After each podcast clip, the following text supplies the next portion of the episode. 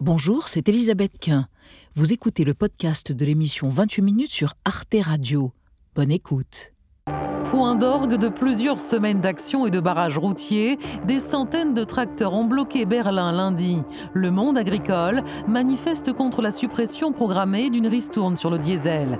Le ministre des Finances a tenté de justifier ce tour de vis budgétaire sous les huées de la foule. Il ne doit pas y avoir de sacrifice particulier, nous en convenons. Mais tout le monde doit apporter sa contribution. Dialogue de sourds, les manifestants ne décolèrent pas. Pour mon exploitation, la fin de la subvention, cela représente 10 à 12 000 euros par an. C'est totalement injuste. Nous avons été constamment réglementés, régulés. Maintenant, ça suffit. Des artisans et des commerçants ont joint leur voix à celle des agriculteurs. Le chancelier allemand ne cache pas sa crainte de voir émerger une fronde sociale et politique, d'autant que le parti d'extrême droite, AFD, qui a le vent en poupe dans les sondages, souffle sur les braises. La colère est attisée de manière ciblée. Avec une grande portée, les extrémistes méprisent tout compromis, y compris via les réseaux sociaux, et empoisonnent tout débat démocratique. Olaf Scholz peut-il faire face? Sa coalition sociodémocrate, écologiste et libéraux bat des records d'impopularité. La grogne sociale gagne les secteurs de l'éducation, de la métallurgie et des transports où les grèves se sont multipliées. Tout cela dans un contexte morose. La première économie de la zone euro est entrée en récession en 2023 avec une baisse de 0,3% de son PIB. Alors comment expliquer ces contre-performances de Berlin? La crise économique et sociale peut-elle prendre de l'ampleur en Allemagne? Avec quelles conséquences pour ses partenaires européens? Nos trois invités, David Kella, bonsoir, économiste, enseignant, chercheur à l'Université d'Angers. Vous avez fait paraître récemment Chute et déclin du néolibéralisme aux éditions de Buck. C'est bien cela. Et selon vous, David Kella, ce qui se passe en Allemagne peut faire penser aux Gilets jaunes, car ce sont les laissés pour compte du modèle allemand qui proteste.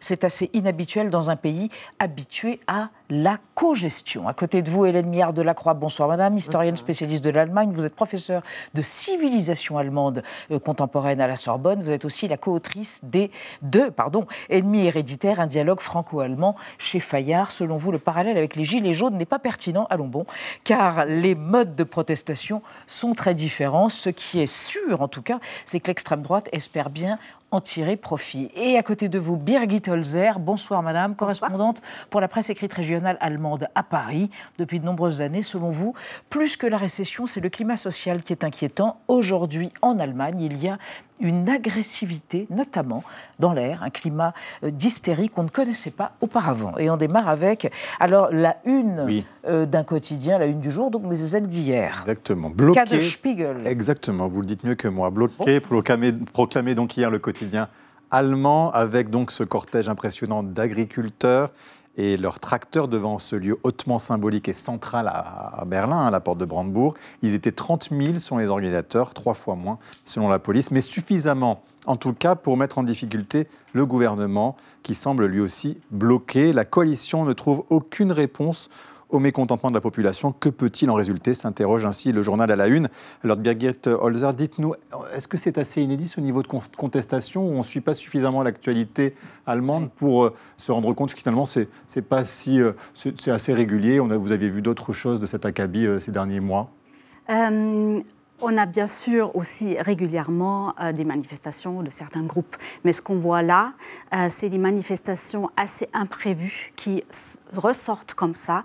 Qui, euh, là, effectivement, il y avait une grande manifestation à Berlin, mais il y a aussi eu, début du mois, une manifestation pas forcément organisée des, des agriculteurs, qui, hmm. une centaine, qui ont attendu le ministre de l'économie allemand, Robert Habeck, un verre, qui rentrait d'un d'un voyage euh, mmh. Mmh. Euh, privé avec sa femme et qui a été attendu et, dans, et le, climat s'est tendu. Mmh. et ça, c'est des formes de... De, montrer le mécontentement qu'on ne connaît pas forcément. Et ça, on sent que ça peut monter encore. Et peut-être on va en, parler, mais... on va, on va l'écouter déjà. On va écouter Robert Abeck, le ministre de l'économie. On va voir que, ce qu'il dit de ce climat qui l'inquiète. Es kursieren Aufrufe mit Umsturzfantasien. Extremistische Gruppen formieren sich, völkisch-nationalistische Symbole werden offen gezeigt. Es wird sichtbar, dass in den letzten Jahren etwas ins Rutschen geraten ist, was den legitimen demokratischen Protest und die freie Meinungsäußerung entgrenzt. Wenn an Traktoren Galgen hängen, wenn Traktorkolonnen zu privaten Häusern fahren, dann ist eine Grenze überschritten. Alors vous le disiez, hein, euh, il faut préciser que quelques jours, quelques jours, plus tôt, ce ministre a été violemment réparti par des agriculteurs en colère. C'était à son retour de vacances hein, et que des symboles d'extrême droite ou nazis même ont fleuri dans certaines manifestations. Hélène Miard de la Croix, pour vous, il n'y a pas pour autant de comparaison à faire avec les Gilets jaunes dans notre pays. Quand on le voit, on a l'impression quand même que ça se ressemble. Alors justement, ça se ressemble notamment parce que la forme de la manifestation, y compris le fait de porter un gilet de sécurité, euh, de bloquer des rues, euh, des routes, de faire du bruit, oui, euh, bien mm. évidemment, il y a une, grande similitude. Là où il y a une différence, euh, je crois, c'est que les Gilets jaunes en France se sont organisés de manière euh, spontanée, vraiment dans les périphéries se retrouvant dans les ronds, au rond-point, alors que là, même si ce sont les mêmes types de protestations et le même type d'insatisfaction, c'est quand même organisé. Il encadré par les syndicats. Voilà, c'est-à-dire que c'est spontané de la base, mm. puisque la base demande à leurs représentants d'organiser quelque chose, mais c'est parfaitement mm. organisé. Et euh, donc la Fédération des, agriculteurs allemands euh, organise les choses absolument parfaitement. On, se connecte, on sait où on doit aller. Et donc c'est spontané et en même temps c'est dans la tradition allemande mm. qui pourtant, et là vous avez raison, euh, montre une relative violence dans les propos. En même temps, c'est pas nouveau non plus si on a le regard historique de voir des protestations dans les rues. Si on se rappelle toute la décennie 90, tout ce qui a suivi euh, la réunification de l'Allemagne, euh, jusqu'aux lois Hartz IV euh, de Schröder, il y avait énormément de gens dans les rues. Il suffit d'aller sur Internet, on trouvera beaucoup d'images. il faut, il faut préciser que c'est parce que le gouvernement a voulu baisser les subventions au gazole qu'il y a eu ce genre de manifestation. Sur, les, sur la comparaison avec les Gilets jaunes, qu'est-ce que vous en pensez En, fait, c'est vrai que c'est les laissés pour compte de la mondialisation dans les mmh. deux cas, mmh. mais il y a quand même aussi effectivement une différence entre les deux, c'est que les Gilets jaunes, c'est généralisé. là, il s'agit des agriculteurs, c'est quand même assez spécifique, même si. Euh, alors, je suis pas. Il y a des grèves de cheminots. Voilà, je ne suis pas un spécialiste d'opinion allemande, mais il me semble que sur, sur ces mouvements euh, catégoriels se greffe un mécontentement plus général. Et, euh, mais seulement, seulement ce n'est pas tout le monde qui va sur les ronds-points, comme ça a pu être le cas en France. Mmh. en revanche, ce qui est intéressant, c'est qu'on a euh, de la même façon, en fait, les Gilets jaunes, c'était euh, euh, contre la taxe carbone, c'est-à-dire la hausse du prix de l'essence. Et là, c'est contre la baisse, l'arrêt des subventions du gaz pour, pour, voilà, pour les vous, tracteurs. Vous direz qu'il y a une forme de populisme anti-écologique aussi, de manière comme ça, un peu sous-jacente? Dans ces mouvements Alors, je, je, méfie de ce, hum. d'être trop catégorique sur ce genre de choses. Je ne sais pas si c'est l'écologie qui est au cœur du problème. Je pense que le cœur du problème, c'est plutôt, comment dire, le modèle allemand qui est un peu en crise. Hein. C'est-à-dire, alors là, on peut parler plus généralement de l'économie, euh, du modèle social. Euh, puisque euh, en fait le fait de, l'arrêt des subventions c'est lié directement à la règle du zéro déficit hein, qui est au cœur de, la gouvernance allemande. Mmh. Birgit Holzer, mais tout de même quand même c'est l'extrême droite qui est en embuscade. On le disait, l'extrême droite qui fait des scores incroyables dans les sondages pour l'instant. Et vous pensez qu'ils peuvent profiter de cette crise pour encore engranger des électeurs? Absolument. Ce qui est intéressant, c'est que dans leur programme, l'AFD, donc l'extrême droite, Alternative für Deutschland, ne veut pas de subventions. Euh, donc, euh, mais ça, dans, le gouvernement. détail, on ne sait pas forcément. Euh, L'AFD est aussi soupçonnée, certaines politiques de l'AFD sont soupçonnées d'avoir justement co-organisé cette, cette, cette, manifestation un peu sauvage, en mhm. fait, contre Robert Habeck.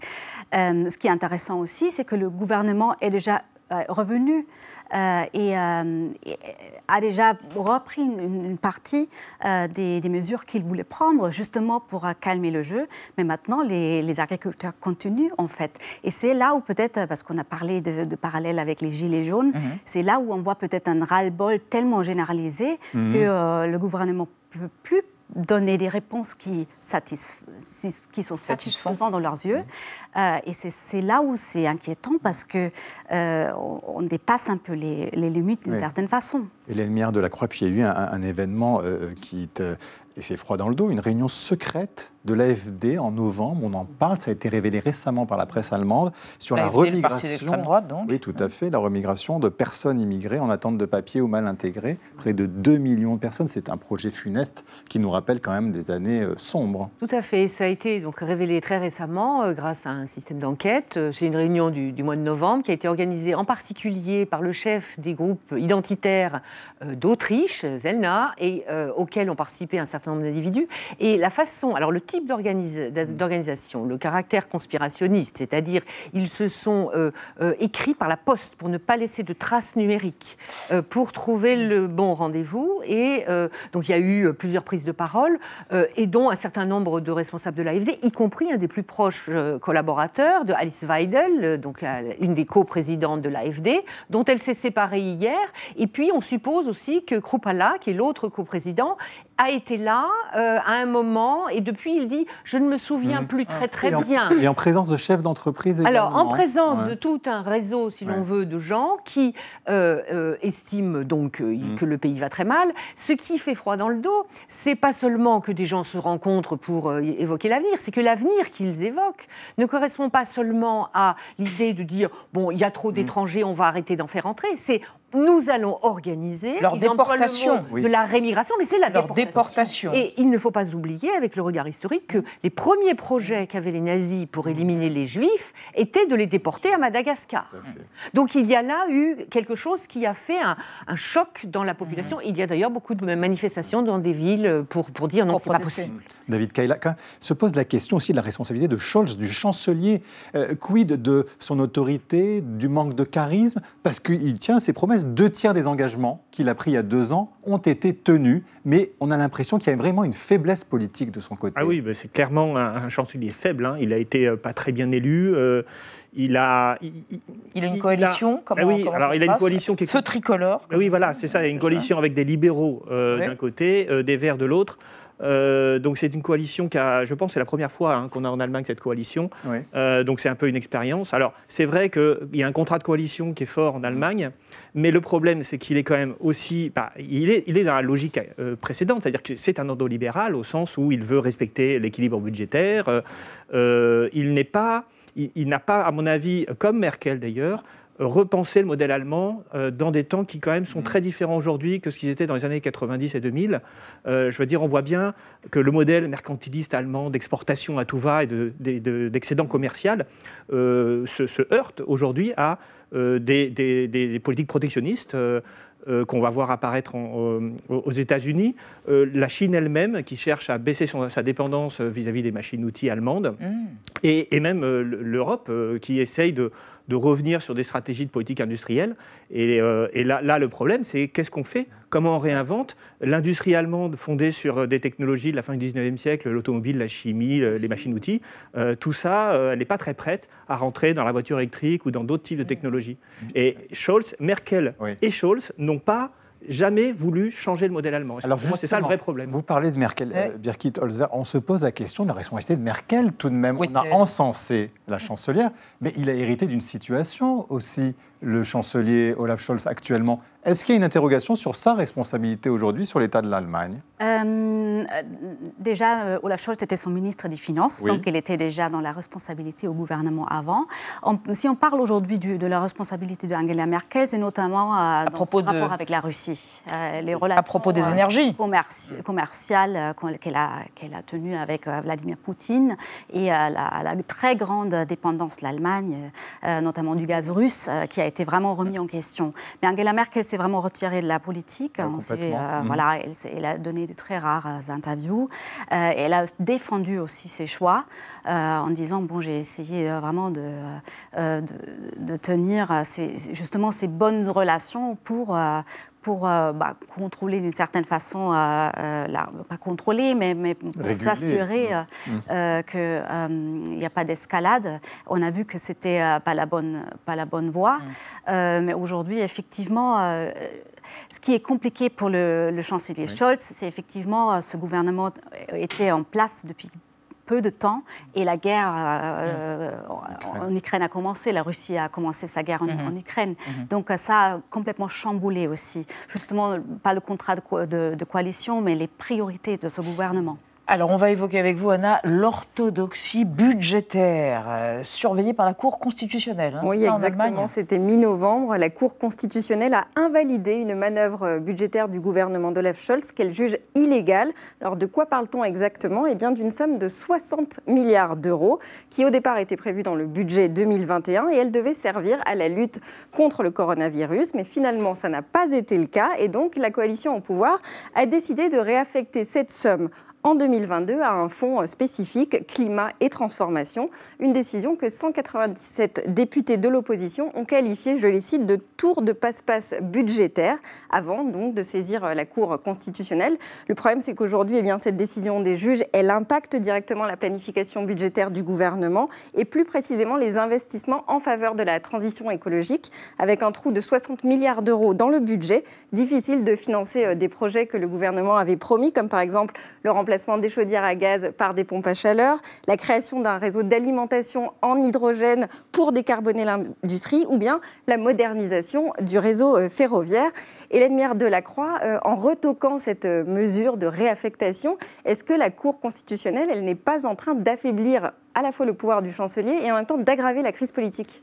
Alors, vous mettez le doigt sur un sujet qui est très euh, connu en Allemagne, où l'on dit que euh, c'est le gouvernement des juges, et non pas des juges comme on peut le voir dans d'autres pays, comme en France, euh, avec des condamnations, mais, mais de la Cour constitutionnelle. Et ce n'est pas nouveau, puisqu'on l'a vu à un certain nombre d'étapes, de, notamment dans des engagements que l'Allemagne a pris dans l'Union européenne, et où la Cour constitutionnelle de Karlsruhe a retoqué selon un certain nombre d'arguments. Alors, les juges estiment qu'ils jugent de manière euh, parfaitement conforme au droit.